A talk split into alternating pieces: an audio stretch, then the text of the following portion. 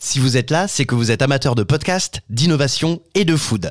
Vous allez découvrir le podcast des pépites de la food, ces entrepreneurs qui œuvrent pour l'alimentation de demain. Mais juste avant, laissez-moi vous parler d'Axel, l'une de ces pépites. Axel, je l'ai rencontré au foot, au stadium de Toulouse. Il m'a raconté son histoire et surtout, il m'a fait déguster ses purs jus de fruits bio, mais tout.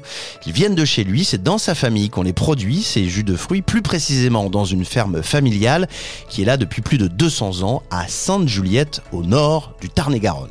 Alors si vous êtes amateur de podcast et en plus amateur de jus de fruits, vous aurez peut-être la chance de les boire dans les restaurants et les bars toulousains, ainsi que chez les primeurs et les épiciers de la région. Et puis pour les pros, ce sera direction Sublimarome, votre distributeur de boissons au Grand Marché Mine Toulouse Occitanie, Sublimarome, partenaire de ce podcast.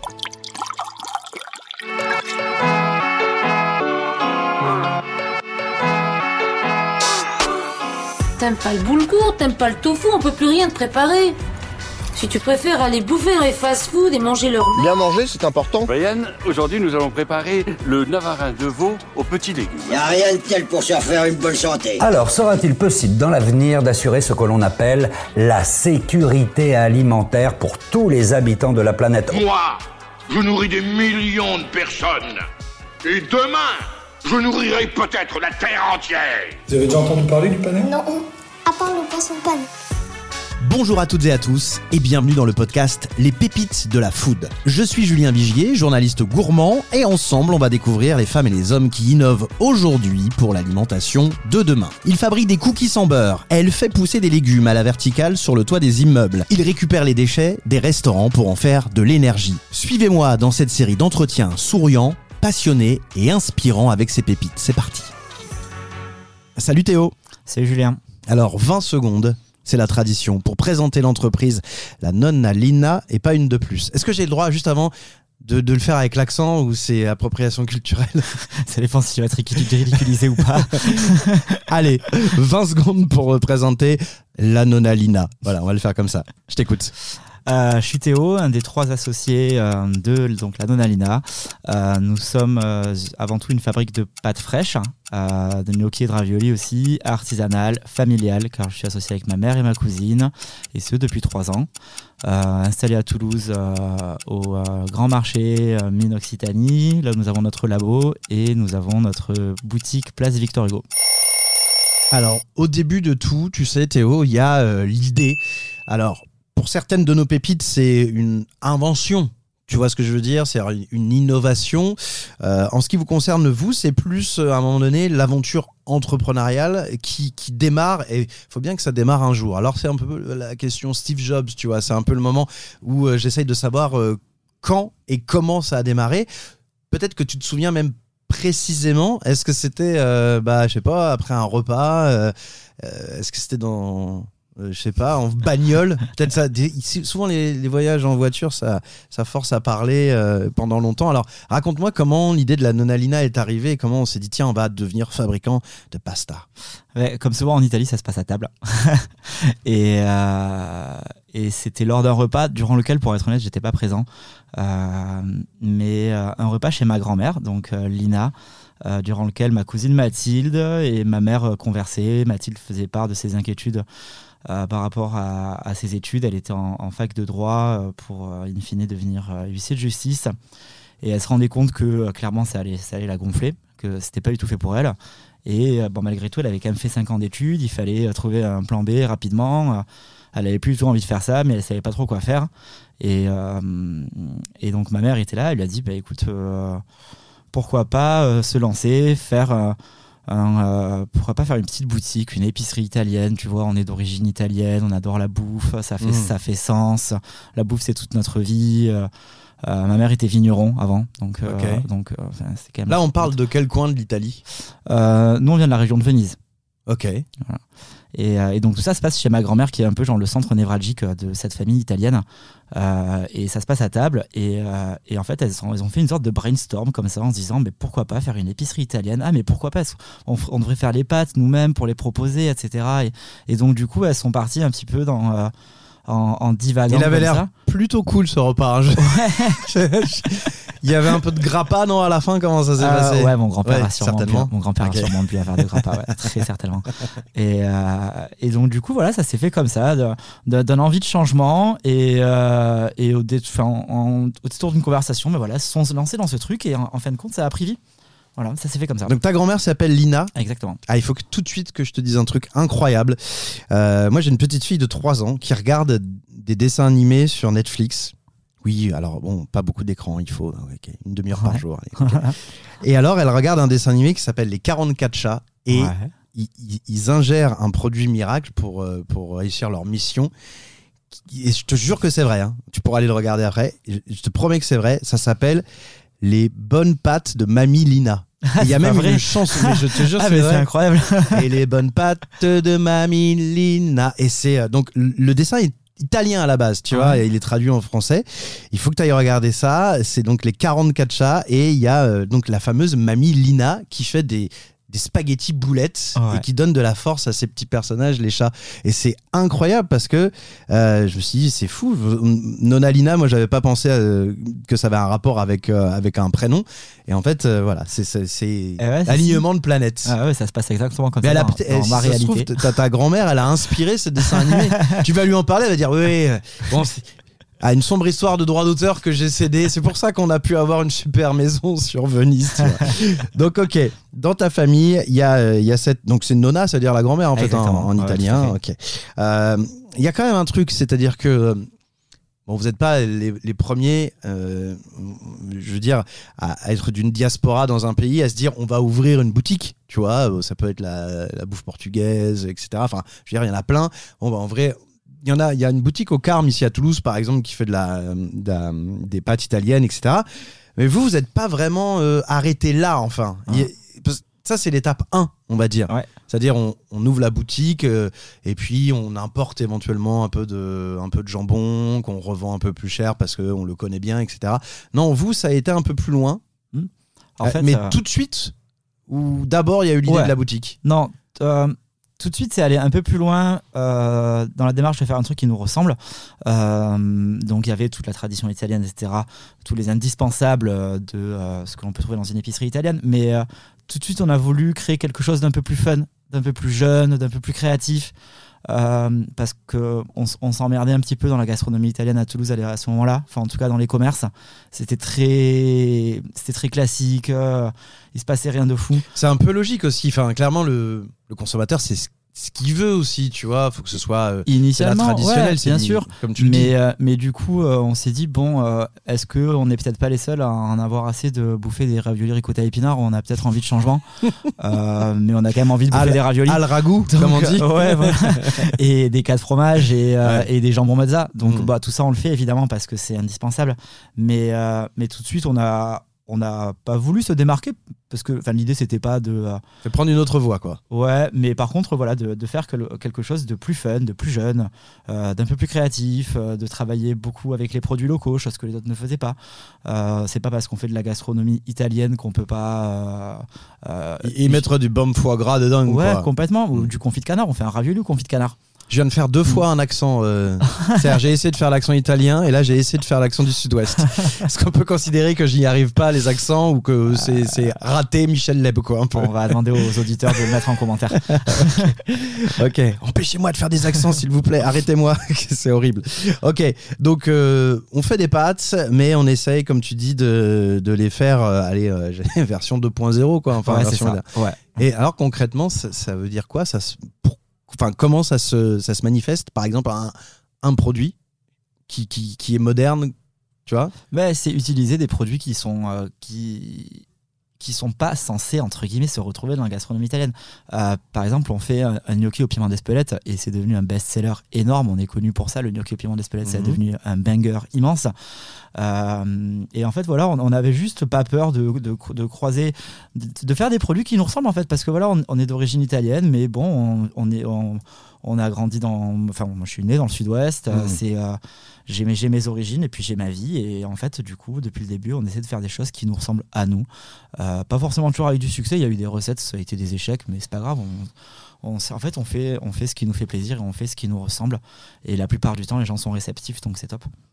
Euh, Alors, ça, ok, vous vous êtes dit à un moment, on va, euh, on, on va créer nos pâtes. Bon, il y a quand même là aussi une différence entre avoir un petit local avec un petit labo qu'on a euh, derrière et se dire, euh, bah, je vais carrément aller taper à la porte euh, du grand marché et, et- et leur squatter un, un- un endroit immense. Parce qu'aujourd'hui, c'est immense là où vous êtes, il y a des machines Ouais. qui sont gigantesques. Et là, par contre, moi, je me pose la question, c'est euh, qu'est-ce qui, qu'est-ce qui motive, qu'est-ce qui pousse? Parce que ça fait, c'est, c'est plus flippant en fait de faire ça que de rester dans son petit local en, en centre-ville ou en périphérie, quoi.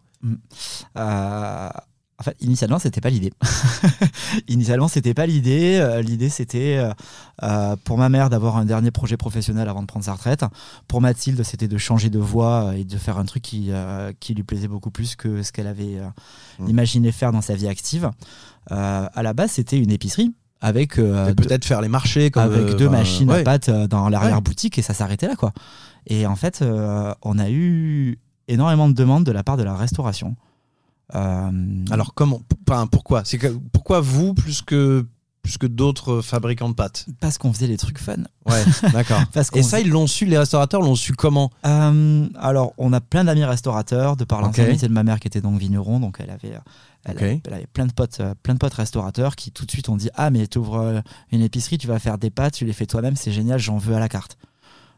Ouais, Et- donc, chance. Ouais, grave, carrément. Bah ouais, mais bien la grande chance aussi, hein. grande chance. Ok. Et, euh, et après, bah voilà, il y a d'autres restaurateurs qui sont venus nous voir, euh, d'autres épiceries, euh, des fromagers, des bouchers, etc., qui voulaient les revendre dans leur boutique. Et en fin de compte, il y a eu un engouement comme ça de B2B euh, qui n'était pas prévu. Euh, on savait qu'on allait bosser un petit peu avec nos potes restaurateurs, mais l'idée c'était d'avoir cette boutique, euh, point final. Et ma mère après elle se barre à la retraite, Mathilde elle fait son truc, et, et, et, et moi, et moi je suis pas encore arrivé en plus à ce moment-là dans l'histoire. Parce qu'à la base, on n'a peut-être pas besoin de toi aussi, en fait. Ouais, ce que t'es en train de me dire. Ah, mais exactement. Moi, à la base, moi, pour l'instant, Ouais. à ce niveau-là du projet, je suis pas impliqué. La boutique, elle existe, mais moi, je suis pas là. T'en entends parler pendant les repas, tu trouves ça cool. Moi, j'ai ma vie, moi, j'ai ma vie pro. Moi, j'ai un métier. Je fais, je fais pas du tout ça. C'est-à-dire, c'est quoi là à ce moment-là Tu fais quoi toi? Moi, je vis euh, sur la Côte d'Azur et je fais du développement hôtelier. Rien- Ok, Rien à voir. super. Voilà. Enfin, super. euh, Je... Ouais, si, non, j'ai envie de te dire moyen super parce qu'il y a trop de gens la Côte d'Azur. Je crois qu'on en reparlera un petit peu, Ouais. un petit peu plus tard. euh, Et, on connaît euh, tous les deux cet endroit. ouais. Ok, donc ouais, t'es dans, dans le sud-est. Exactement. Ouais. Et, et c'est pas mon projet, c'est pas ma boutique, c'est pas ma boîte.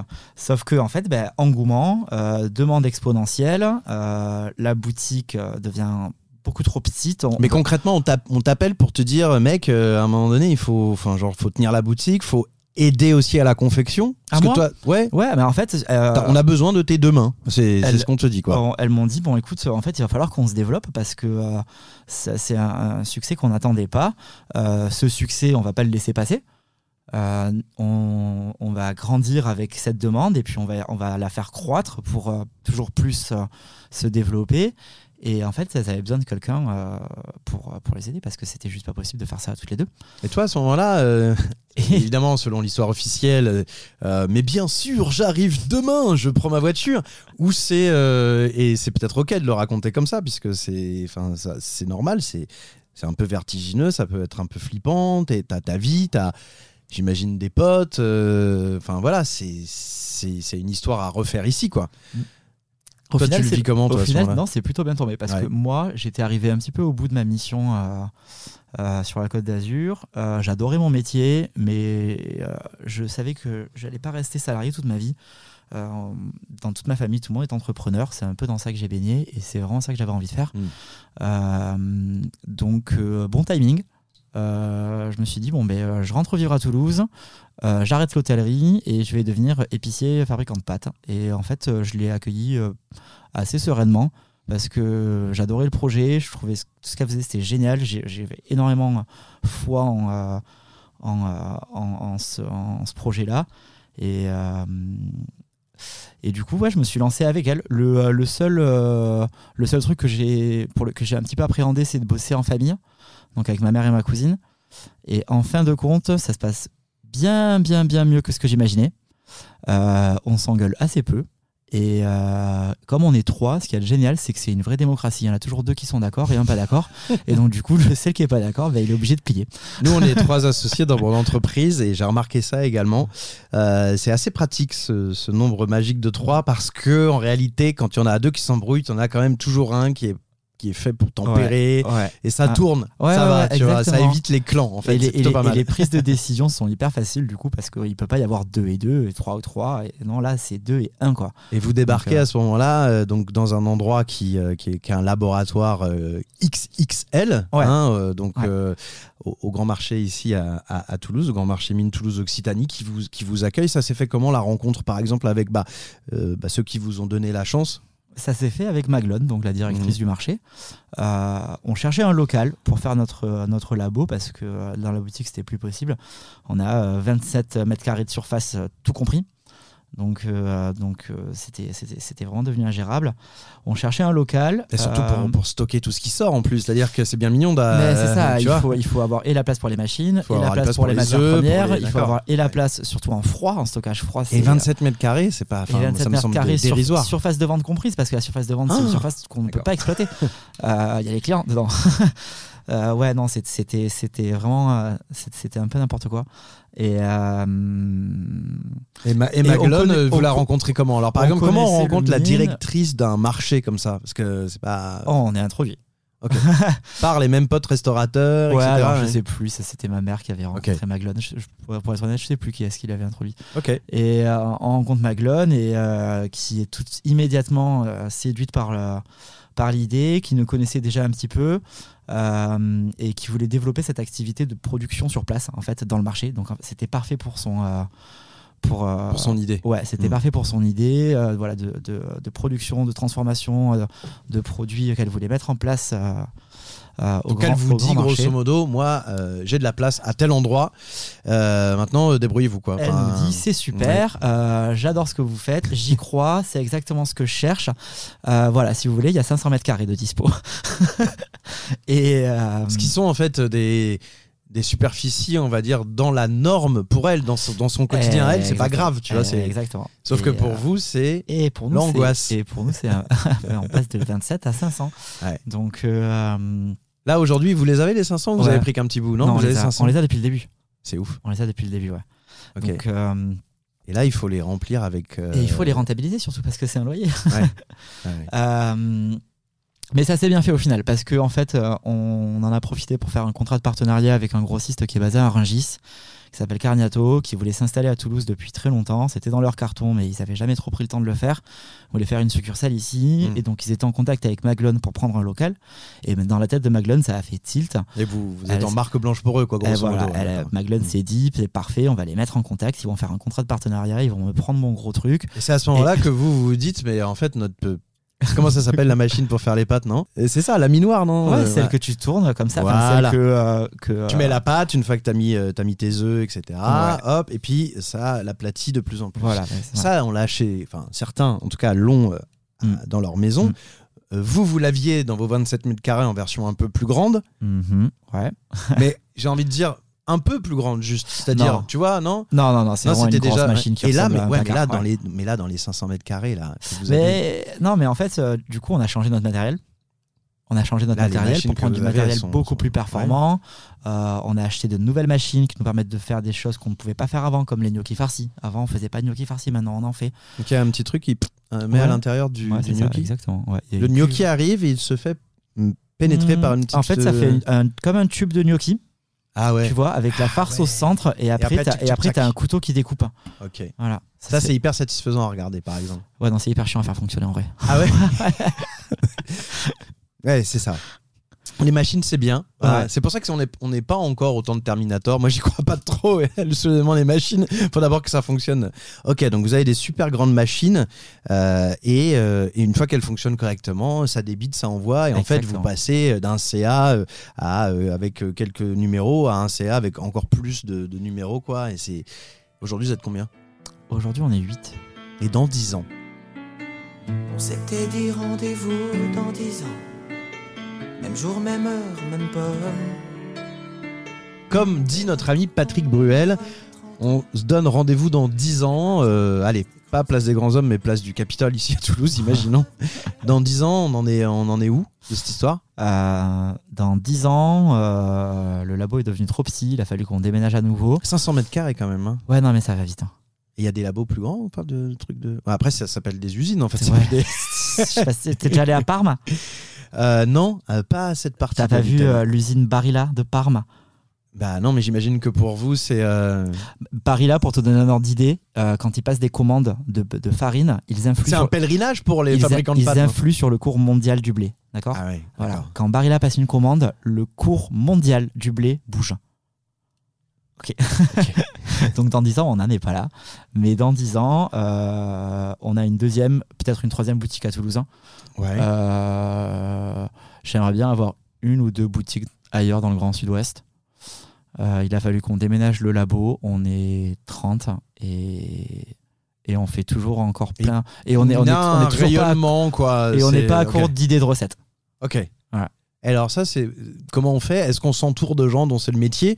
Je sais pas, des, des- des- des consultants culinaires ou c'est un truc qu'on fait nous parce que, eh, ça va. Tu vois. Euh, on, non, c'est le truc qu'on fait nous parce que euh, parce que j'ai pas enfin parce que pour l'instant ça marche bien comme ça et, Et ça euh, teste sur les proches. Et puis ouais. ça suffit. Non, non, ça Ou teste. sur les Mais non, restaurateurs. mais c'est génial, on a une boutique pour faire nos Ouais. tests, tu vois. On, a, on, on est en contact avec et, euh, nos, nos clients finaux qui, finaux qui sont à la Ouais. boutique et les restaurateurs. Et les, en fait, on a un panel de, euh, de clients qui est, euh, qui, est, qui est super. Après, oui, on- il faut qu'on s'entoure, notamment. Donc t'as le gnocchi, euh, le gnocchi piment d'Espelette. Mhm. Et c'est quoi le truc qui marche bien en ce moment? Ce week-end, le gros succès de la boutique, ça a été le ravioli Pinta de Morille. Ok, on enregistre euh, cet épisode. On est fin novembre 2023. Mhm.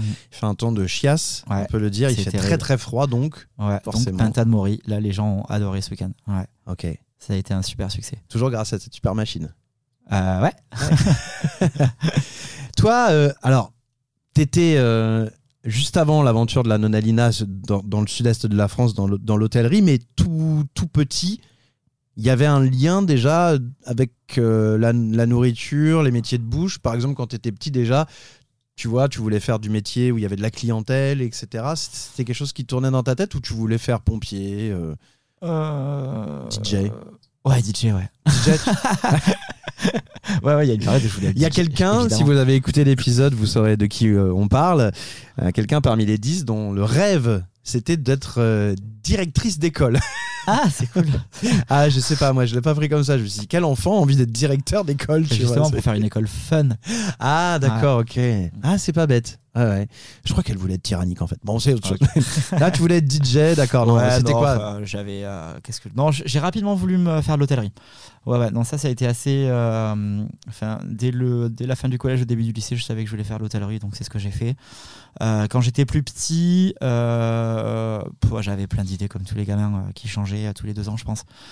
Mais, mais pour répondre à ta question, ouais, la, la, la bouffe, ça a toujours été un vrai sujet euh, dans, dans la famille euh, du côté de ma mère. Ah, Euh, L'Italie, quoi. Ouais, et tout le monde est maraîcher. Ouais. Donc, euh, donc le travail de la terre, ça c'est vraiment un truc familial. Euh, par conséquent, le, euh, tout ce qui touche à la nourriture, aux produits, etc., c'est c'est vraiment, un- c'est c'est- c'est vraiment un des piliers de notre famille. La région de Venise, moi, je la connais pas trop. C'est très, c'est très rural, enfin très agricole, hormis après cette, cet endroit hypa, hy- hyper touristique. Quoi. Ouais, bah alors il y a Venise, il y a Venise en elle-même, mais euh, qui est une, une toute, Ouais, c'est toute tout minus. petite île euh, comparée à- à- au reste de la Vénétie. Et, euh, et sinon, non, c'est une région assez, euh, assez. hum, Il y a, il y a le truc, du coup, il y a du littoral, il y a, euh, c'est assez agricole, mais c'est quand même très industriel parce que c'est une région très riche en nord, Italie. c'est le nord de l'Italie. Ouais, ouais, c'est une région Ouais. très riche. Euh, c'est aussi montagneux parce qu'on a le début des Dolomites, Mhm. euh, la naissance des Alpes. Donc euh, non, c'est des paysages qui sont très très variés avec euh, des climats différents et euh, du coup une multitude de possibilités. C'est quoi le truc que tu détestais manger quand tu étais petit? Par exemple, moi, c'est la combinaison à la cantine entre l'œuf et les épinards. Ils avaient cette idée très. Non, mais oui, tu me regardes bizarrement. Mais on n'est pas de la même génération. Je pense que tu es un petit peu plus jeune, mais moi, je suis des années 80. Et à la fin des années 80, début des années 90, dans les écoles, à Paris, à l'époque, j'habitais là-bas, euh, il y avait cette combinaison obscure de, de l'œuf cuit, tu vois, enfin de l'œuf dur, dur, ouais. œuf dur, donc qui est déjà qui, qui sent le soufre, tu vois. Ouais. Enfin, tu connais les œufs, hein, Ouais. forcément, avec les pâtes. Et on y mettait des épinards euh, bouillis qui dégagent aussi une odeur chelou, tu vois. Ah, et c'était le plat, mon gars. Ok. Et c'était Parce horrible. œuf brouillé épinard, style l'omelette à l'épinard, pourquoi pas Mais Mm. œuf dur, c'est bizarre, ouais. Ouais, c'était ça. Mm. Ça, c'était horrible. Ça, le chou rouge. Il y avait, il y a vraiment des trucs. Toi, c'était quoi? Euh, les viandes faisandées. Ah ouais. Ça, j'ai jamais pu. Mais toujours pas. Ouais, j'ai une approche. euh, j'ai un souvenir de c'est bizarre, mais ça va. Non. Tu vois Ah non, non, non, pas possible. Tu, ouais. ouais. Parce Ah ouais, que souvent, il y a une bonne sauce avec. Ça sauve, tu vois le truc. Ah ouais, non, moi j'ai le souvenir de ma mère qui avait essayé de me faire bouffer du chevreuil ou je sais plus ce que c'était. Euh, encore le chevreuil maintenant, ça va. mange. Sanglier, chevreuil. Euh, non, c'était du faisan d'ailleurs, je crois. Elle faisant, bah de toute façon, c'était faisandé faisan, pour le pour Ouais, le ouais. faisant. Tout ce qui est Et- cette espèce de gibier chassé en fait en Ouais, réalité, ouais. ouais. Et j'avais eu des hauts le cœur et tout. Ah c'était ouais. terrible. Et elle était persuadée que je faisais du cinéma parce que moi je mangeais de tout. Enfin, à quelques exceptions près, mais vraiment, j'étais pas un, ga- un gamin compliqué. Les légumes, les épinards, tout ce que tu veux, les fromages, tout ça, viande, poisson.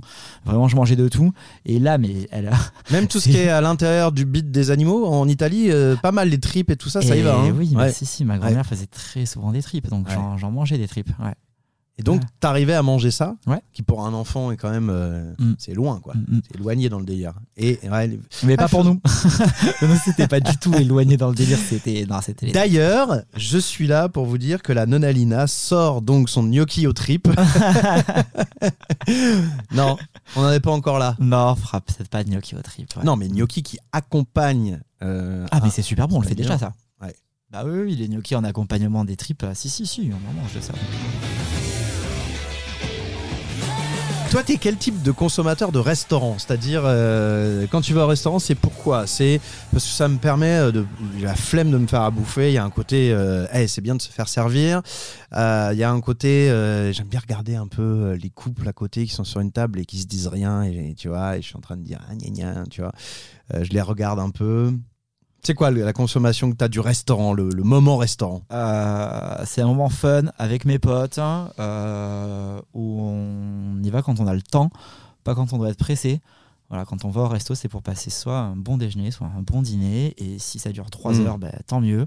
Mm. Et on boit des coups, on rigole et on fait entrée, plat, dessert, fromage. c'est un peu dur, Ouais. dur le, le restaurant, et notamment je pense au restaurant du midi, c'est souvent lui qui est, qui, est, qui est incriminé par ce que je veux dire, mais c'est c'est dur le, le repas au restaurant avec, euh, avec une deadline, quoi. T'es obligé de Mm. partir Et à ouais. 13h55 parce Et que ouais, ouais. Mais c'est pour ça que je vais jamais au resto le midi en fait parce que j'ai pas le temps et que tu te speed pour le pas envie de me café, presser. tu vois, ouais. Ouais, voilà. Ouais. La semaine, je bosse, euh, donc, euh, donc je vais pas au resto euh, en sachant que j'ai euh, 50 minutes pour manger. euh, non, je mange de mon côté et, et je garde euh, ces moments au restaurant pour le week-end ou pour le soir quand je sais que j'ai du temps et que je vais pouvoir euh, vraiment en profiter. Il y a un peu d'espionnage industriel, euh, par exemple, toi tu fais clairement euh, un mi- un- euh, une nourriture qui se retrouve euh, dans des restaurants, mais, mais pas dans tous les restaurants de Toulouse, du moins pas encore. Non. je veux dire, forcément, tu vas dans d'autres restaurants, peut- peut-être voir comment ils le font. euh. Euh, Ça, on a du mal à s'en détacher ou on est obligé de le faire? J'avoue que je prends jamais de pâtes quand je vais au restaurant parce que j'en Mm. mange tellement que euh, non, donc je fais pas d'espionnage industriel à ce niveau-là. Euh, mais euh, par contre, on, on va souvent on est on, on chope des idées, on se dit tiens c'est vrai que cette, cette combinaison de produits là on n'y avait pas pensé mais c'est sympa, ça marche. C'est vrai que c'est pas Euh. bête de mettre de la crème dans des carbonara. euh. Non, Non. ça non non non plus. Ça, Hey. on a dit on a dit non Non, suffisamment on a fois. non. Ça, on l'a- C'est ça y est, c'est bon. suffisamment, ouais, Ouais. vraiment. Ça, c'est Ouais. pas, ça, c'est Le passé. sujet est clos, je crois. Ouais. Là, Moi, j'étais content parce qu'il y a 10 ans, je rentrais de Rome en disant euh, à tout le monde autour de moi que j'avais euh, découvert la vraie recette de la, de la- des pâtes Mhm. carbonara et j'expliquais la genèse, comment je l'avais découvert chez des gens qui m'avaient accueilli à Rome et tout, c'était génial. Maintenant, franchement, c'est bon, tout le monde s'est acquis cette histoire-là, donc il y a. je pense que c'est ok. Ouais. Ouais. Par contre, Le, le, le lardon, euh, Erta, pareil. Non. on arrête. Stop. Non. Voilà, ça suffit. même Ouais. si euh, voilà, on n'a rien contre Erta, ils font du lardon pour autre chose, mais euh, voilà. Non, par allez contre- acheter du vrai guanciale chez Ouais, un commerçant. Ouais. Il y a un tuto pâte que tu dois faire juste avant euh, qu'on termine euh, ce- cet épisode. Euh, c'est cette fameuse, euh, ce fameux mantra où en fait il faut beaucoup d'eau pour cuire des pâtes. Ouais. Et euh, mais je sais pas, moi j'ai encore malheureusement ce frein là, tu vois. J'ai l'impression. Oui, alors, Mais pourquoi mais je sais pas. Déjà parce que, enfin, je sais pas, j'ai, je me vois avec un, une espèce de cocotte énorme remplie d'eau, tu vois, et je me dis pour une poignée de pâtes, non, c'est, j'ai encore du mal à passer le, tu vois, passer le pas, quoi. Et vraiment, j'ai besoin de gens comme toi pour, Pour expliquer pourquoi. Ouais, complètement pour expliquer et réexpliquer. Euh, non, c'est important pour plusieurs raisons. Euh, alors, c'est surtout vrai pour les pâtes sèches. euh, parce que la pâte sèche va boire énormément d'eau, donc même si on pense qu'on en a mis suffisamment, en fait le, le volume va énormément baisser et la pâte va s'épaissir et le risque que c'est qu'elle se retrouve avec un petit peu en manque d'eau et qu'elle finisse par cuire dans, dans, euh, Dans de la la- dans la- vapeur dans- Ouais, non, dans le- dans- enfin- en fait dans l'amidon qui Ouais. va se créer euh, dans la dans, Ah. la casserole et du coup en fait au final elles vont cuire dans leur propre amidon et elles n'auront pas cet apport d'eau claire qui est nécessaire pour avoir une bonne pâte. Ah ouais, pas bête ça. Voilà. Ok, ok, ok. Euh, Il y a ça. Après il y a aussi le fait que si tu mets pas si si euh, le contenant n'est pas suffisamment grand, tu vas comme une fois sur deux j'imagine faire déborder ta casserole et après devoir nettoyer autour. Ouais, ouais, bon, chut, chut. c'est possible. Ouais. Euh, ouais, non, voilà, c'est vraiment une question de, de, euh, de la pâte qui a besoin de On met du sel, Il faut mettre du sel, mais on met pas d'huile. ça ne sert à rien. Mais, mais pourtant, tu vois, moi j'ai ce réflexe d'en mettre. Mais je suis Ça ne vraiment pas un bon élève, alors hein, mais. à rien.